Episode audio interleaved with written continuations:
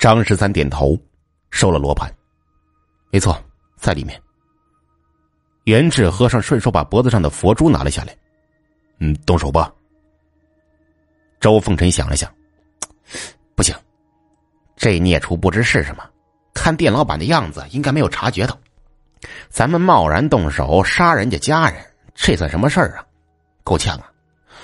万一他趁外面闹哄，脱了皮跑了怎么办呢？呃，说的也是。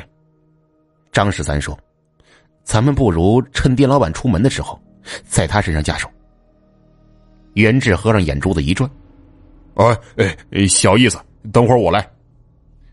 三人在旁边小饭店买了烟、啤酒、鸡腿、面包，蹲在超市对面的小巷子里，一人找了块板砖垫屁股，开吃。一边吃一边紧盯超市里的店老板，他就不信店老板不外出。元智和尚这时疑惑的问道：“哎。”你说这孽畜什么品种？咱先不说，就说说这东西怕什么？天下万物可都是以物相依物的。张十三想了想，说：“喜欢穿人皮，那它里面应该怕盐吧？哎，整包盐往上一撒，想想都酸爽，直冒水啊！哎，可以，可以留在后手，撒着玩解恨呐。”周凤臣扔掉手上鸡骨头，跑到外面买了六包盐回来，一人两包分好，然后继续盯着小超市。就这么盯了两个小时，天黑了下来，抽着眼酸，也没见店老板有出门的意思，那鬼祟也没走出小超市里的小门。元智和尚急了：“哎，不如我把店老板喊出来得了。”正说着。店老板从超市小门内喊出了个十来岁的小女孩，让她看着柜台，自己拿着零钱出门了。哎，机会来了！周凤臣掏出张黄纸符，递给元志和尚：“这个怎么样？你知道吧？上吧。”哎哎，贫僧走也。元志和尚接过符，拍屁股出了巷子。张十三看得一愣，问道：“哎？”他穿着毛线衣，也不像和尚啊，那怎么忽悠人呢？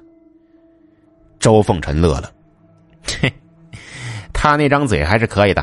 跟上，元智和尚在前，二人在后，跟上了店老板。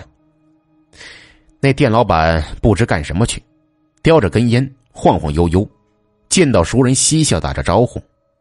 这时绕到了个偏僻之地，元智和尚歪头看了一下，撒个大脚丫子。甩着大肚囊，飞快从一处房子的后面绕了过去，拦住店老板，平复一下心情。阿弥陀佛。店老板一愣，想绕过去，元智和尚拦住他。阿弥陀佛，施主去哪里呀？店老板担的烟灰，好奇道：“买菜做饭干什么？”元智和尚眼睛微眯，施主还有闲心买菜做饭呢。老板打量他一眼：“你是干什么的？”元智和尚双手合十：“哦，贫僧是个出家的和尚。”店老板切了一声：“哼，留个光头，自己就是和尚啊。”元智和尚点头。佛祖心头坐，僧衣不过是皮囊。就算贫僧不着寸缕，依旧是个和尚。店老板不耐烦的说：“别那么多废话，想要钱是吧？”元智和尚摇头：“贫僧分文不要，只是来为施主指点迷津。”店老板疑惑了：“我没什么迷津呢。”元智和尚头一抬。脸上凶神恶煞，你已经大祸临头了，还不醒悟？店老板被震得一懵，怎怎么了？元智和尚上前一步，你面色昏暗，气息阴沉，乃是乌云罩顶之下，家中亲人惨死，有妖孽作祟。切，吓死我了！老板啐了一口，转身就走，简直胡说八道。元智和尚不拦他，悠悠说道：“贫僧算出，你家中今日有人到南面小矮山打泉水。”店老板脚步一顿，回头问道：“你怎么知道？”元智和尚哼了一声：“哼，你且告诉贫僧。”他回来之后有没有什么异常的举动啊？店老板挠挠头。呃，我老婆中午去打泉水，结果水没打回来，电动车还丢了，我骂了他一顿，算吗？没错了。元智和尚转过身说道：“贫僧也不瞒你，那座山上有一只剥皮妖，昔时日精月华，修行五百余年。”法力高强，贫僧追查很久了，没想到突然之间消失了。贫僧插指一算，这妖孽冒充了你的老婆前来躲避，你的老婆已经被他吃了。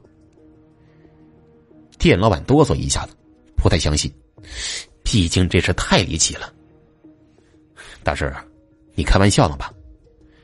喊我大师？好嘞。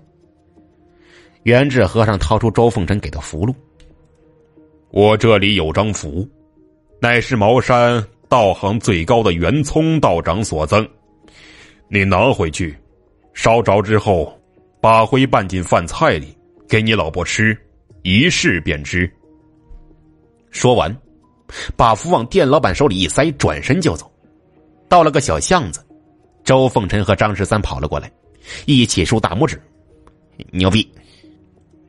元智和尚原形毕露，哎，那必须的，我是谁呀？哎，不过话说回来，那妖孽得亏不会骑车子，嗯，不然电动车和泉水都带回来了，没破绽就不好说了。张十三抱拳道：“ 啥也别说了，大写的福。”元智和尚也一抱拳：“哎，客气。”三人又溜回了超市对面巷子，死死盯着超市。没过多久。店老板心事重重的提着菜回来了。